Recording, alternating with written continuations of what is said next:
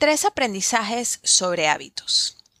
Una chica mexicana, por cierto, saludos a México, me escribió por Instagram para comentarme que un buen tema para una entrada serían los hábitos, lo cual me parece prudente, pues es algo que va muy de la mano de la planificación y gestión del tiempo, que es mi tópico favorito y también es un elemento clave para cumplir muchas metas y objetivos que nos planteamos. Es importante mencionarles que yo no soy experta en hábitos. No me considero coach ni nada por el estilo. Solo soy una chica apasionada por la planificación y que como muchos lucha diariamente por incluir buenos hábitos en su vida, teniendo aciertos y desaciertos también. Hace un mes leí un libro que habla sobre el tema. Y al recibir el mensaje de la amiga mexicana, me dije a mí misma, ¿y por qué no comento en una entrada lo que más me resonó este libro? Dando como siempre ejemplos concretos. Y pues de eso les hablaré en esta entrada. Este libro se llama Hábitos Atómicos y fue mi lectura del mes de marzo del 2021. Este libro es considerado para muchos el mejor libro sobre hábitos que existe. Por mi parte, no he leído tantos libros sobre hábitos como para catalogarlo como el mejor, pero sí puedo decirles sin ninguna duda que tiene tanta información valiosa que no me alcanzaría una entrada para resumírselos. No obstante, les comentaré los tres aprendizajes generales sobre hábitos que más me resonaron y considero son la clave. Aprendizaje número uno. Las cuatro limitantes de solo tener metas y no un sistema. El autor de este libro enfatiza muchísimo en que para poder implementar un hábito en tu vida no es tan importante establecerte una meta. Lo más importante es establecerte un sistema para cumplir esta meta. Eso fue un cubetazo de agua fría para mí. Yo soy una persona que se plasma muchas metas, sobre todo numéricas, y el leer esta parte del libro me hizo caer en cuenta que no está mal plasmarte metas para nada, pero por sí solas no logran nada. Una cita que me marcó mucho de este libro es, las metas son el resultado que quieres obtener. El sistema es el proceso que provoca ese resultado. Para tener más claro esta afirmación, les mencionaré las cuatro limitantes o problemas que tiene el simple hecho de solo plasmarte metas sin un sistema para alcanzarlas. Limitante número uno. Los ganadores y perdedores tienen las mismas metas. Esto es totalmente cierto. Si, por ejemplo, tu meta es ganar una carrera, solo el desearlo mucho no garantiza que tú ganes esa carrera. Hasta el que queda de último desea ganar. La gente exitosa como la gente no exitosa podrían tener las mismas metas. Entonces, el tener una meta no es la diferencia. La diferencia de un ganador con un perdedor es que el primero aplica un sistema continuo que lo lleva al éxito. Todas las personas que participan en una competencia, absolutamente todas, desean ganar. Entonces, ¿por qué unos ganan y otros pierden? Hazte esa pregunta. Simple, porque unos tienen un sistema que los lleva a practicar y practicar y practicar y ser el mejor. Y por eso ese gana. A diferencia del que pierde, que probablemente su sistema puede que sea bueno, pero no fue lo suficientemente bueno como para ser el ganador en la competencia. Limitante número 2. El lograr una meta solo te dará un cambio momentáneo. Tener una meta no garantiza un cambio de hábitos. Tú puedes estar realmente motivado y trabajar duro para conseguir una meta y lo logras, pero luego vuelves a tus hábitos anteriores y retrocedes. Esto me pasó a mí hace algunos años cuando hice un plan nutricional para bajar de peso. Bajé alrededor de 35 libras y me sentí súper genial. Pero luego dejé de atenderme con la nutricionista y volví a comer como siempre lo había hecho. Meses después se podrán imaginar lo que pasó. Recuperé absolutamente todo lo que había perdido, incluso más. Entonces, el tener la meta de bajar X cantidad de libras y lograrlo no fue suficiente para cambiar mis hábitos. Eso solo me produjo un cambio temporal que no logré sostener.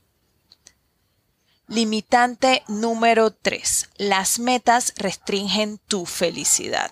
Esto tiene que ver con los que se obsesionan con una meta numérica. Hello, esa soy yo.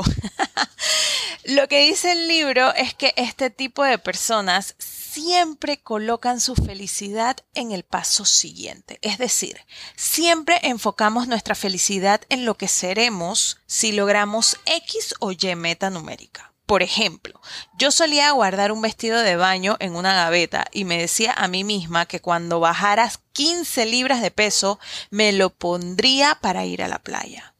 Yo me sentí tan identificada con esta parte del libro, pues pasé un verano entero aplazando idas a la playa porque no había llegado a esa meta, pues para mí ese era el premio por lograr eso. Entonces, dice el libro que no debes limitar tu felicidad a una meta, pues es como hacerte sufrir el proceso a ti misma. Y puedes llegar a odiar dicho proceso. Y lo que debes hacer es enamorarte del proceso.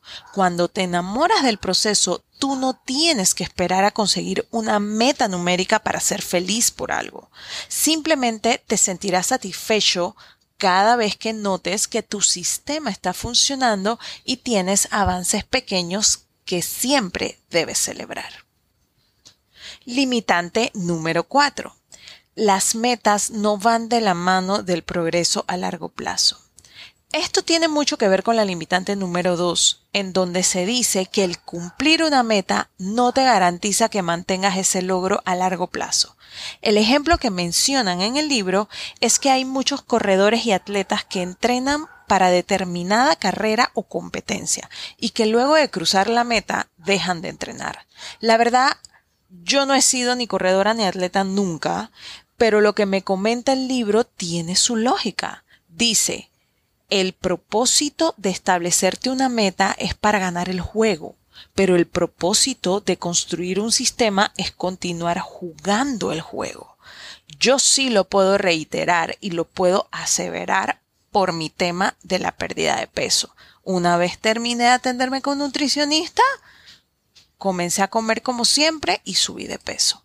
Eso fue realmente una meta que logré pero que no pude sostener.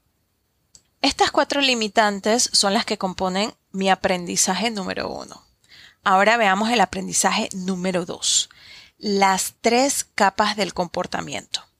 El libro explica esto con un gráfico bastante sencillo que dice que el cambio de tu comportamiento podría darse a través de tres capas, como las capas de una cebolla, en donde la capa externa son los resultados, la capa del medio son los procesos y la capa más interna es la identidad. Te dejo una imagen del gráfico en la entrada de blog que tiene el mismo nombre esta entrada de podcast en mi página web www.querubepanamá.com. Las tres capas de cambio de conducta. Básicamente, dice que cuando intentas incluir un hábito en tu vida basado en resultados, podrías lograr un cambio en tu comportamiento, pero no será duradero. Como cuando te plasmas una meta sin un sistema para lograrla. Ejemplo, quiero perder X cantidad de peso. Cuando te plasmas esa meta numérica, tú impulsas a cambiar tu comportamiento en la capa más externa y superficial que tienes, la de los resultados. Por otro lado, indica que también podrías cambiar tu comportamiento basándote en procesos. Tomando el mismo ejemplo, en vez de decir quiero perder X cantidad de peso, tú dices que implementarás una rutina en el gimnasio o una dieta famosa sin plasmarte una meta numérica. Simplemente dispones de tu tiempo y esfuerzo para ese proceso, que al final te ayudará a perder peso, pero tú no estás enfocándote en la cantidad de peso que perderás, sino en la rutina que implementarás. Bueno, cuando tu enfoque es como este, estás impulsando el cambio de tu comportamiento en la capa intermedia ¿Tendrás más éxito que en el enfoque anterior? Pues lo más probable es que sí.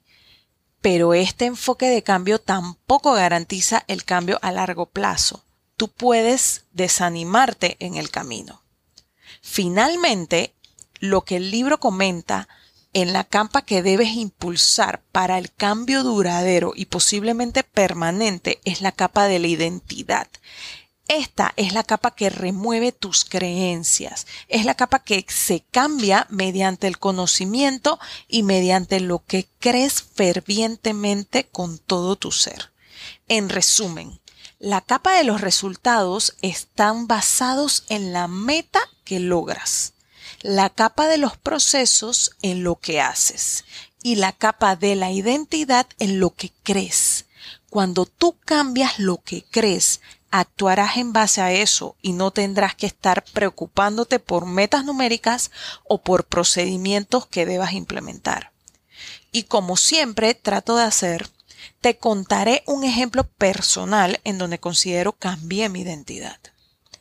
Soy una persona que para cambiar lo que cree le da mucho peso a las sustentaciones lógicas y probadas, a las investigaciones y a lo que comenta gente experta que tiene estudios o experiencia en algo.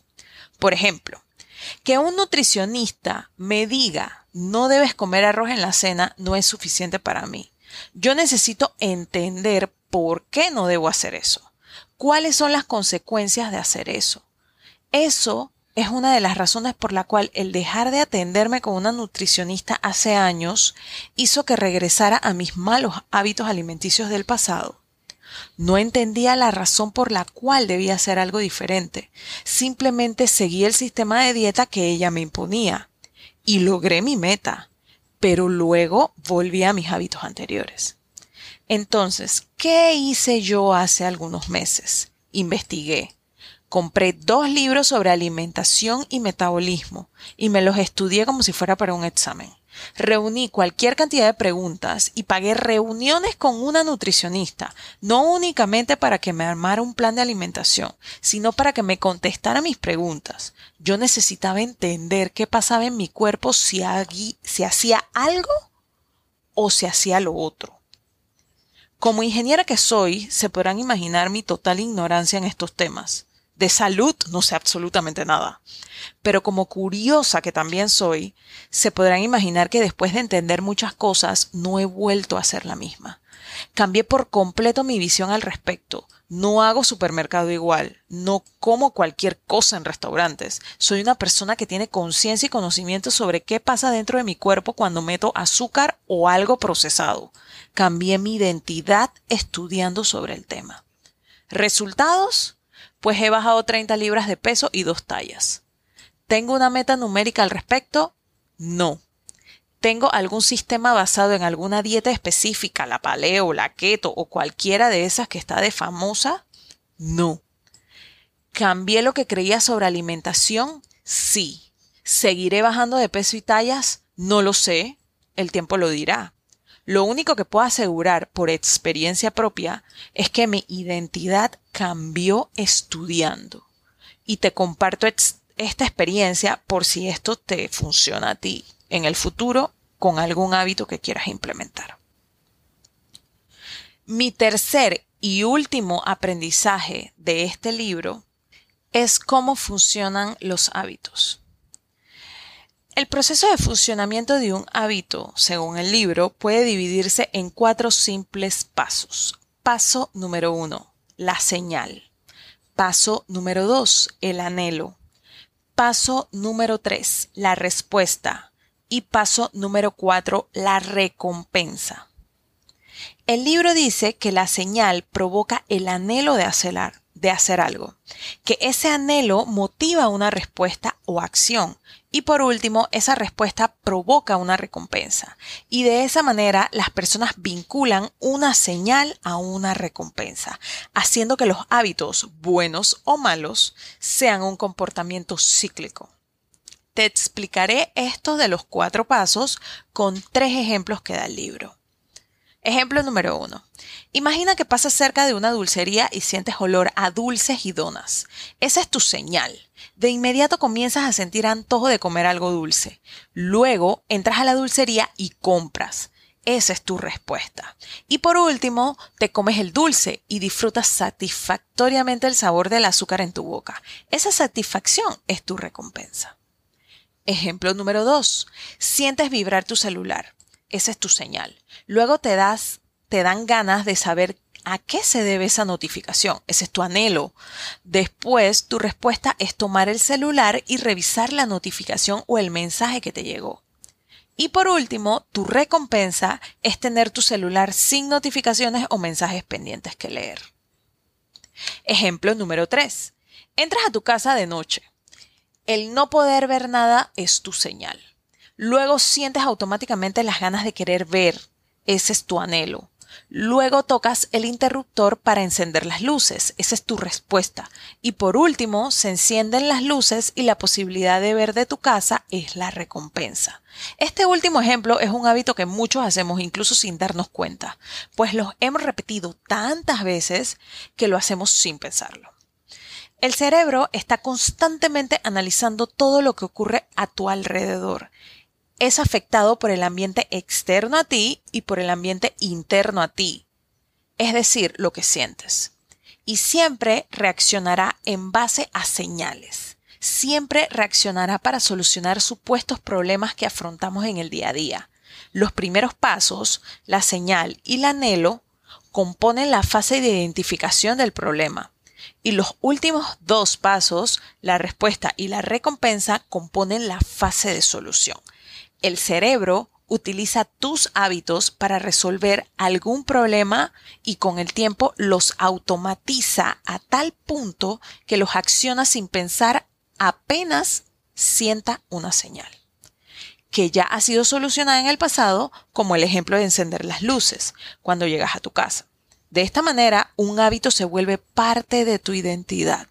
A mí también me ha pasado con el tema de manejar mi auto cuando tienes mucho tiempo de manejar desde el punto donde trabajas al punto donde está en tu casa, muchas veces manejas en automático, como dice la gente. Ni siquiera te das cuenta por las calles que coges y siempre coges la misma ruta. ¿Por qué? Porque el coger esa ruta ya es un hábito que tu mente, tu cerebro, hace en el momento que te montas al carro después del trabajo. Ya eso es un hábito que está metido en tu identidad y es algo que has repetido tantas veces que ya simplemente lo haces sin pensar. Entonces, este libro tiene tantas cosas valiosas que, es que en una sola entrada no podría mencionarlas todas, la verdad es que no me alcanza. En esta entrada en específico me enfoqué en mencionar los tres aprendizajes generales sobre hábitos que más me resonaron.